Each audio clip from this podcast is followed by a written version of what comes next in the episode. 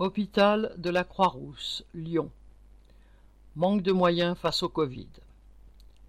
La nouvelle vague épidémique à laquelle les hôpitaux de Lyon doivent faire face est pire que les deux précédentes.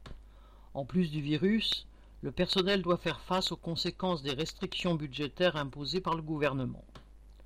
À l'hôpital de la Croix-Rousse, où la direction se vante d'ouvrir un nouveau bâtiment ultra sécurisé équipé avec du matériel médical de pointe, destinées aux patients à haut risque infectieux, les chambres haut isolement, qui devraient fonctionner avec un système de basse pression pour empêcher les agents pathogènes de sortir, ont été conçues par erreur avec un système de haute pression qui envoie toutes les bactéries dans le reste du service.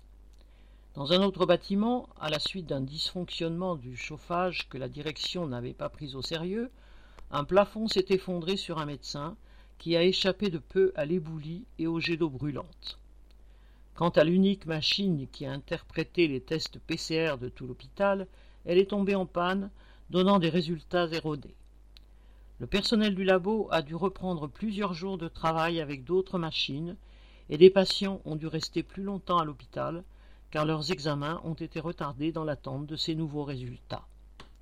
Pire encore, à cause des faux résultats de leurs tests, des patients atteints du Covid ont été en contact avec les autres, alors que de nombreux clusters ont déjà été détectés dans l'hôpital.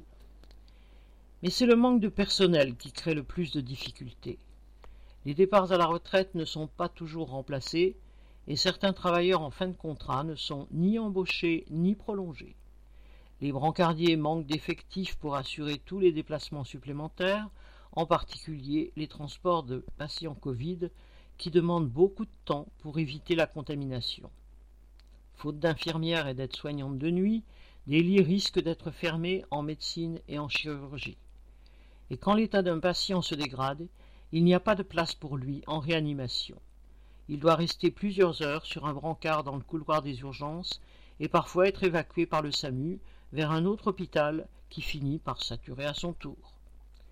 La situation des services de réanimation est chaotique.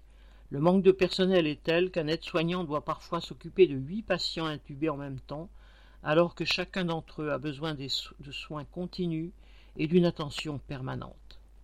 En chirurgie, 30% des interventions sont déprogrammées pour mettre le personnel à disposition des services de réa.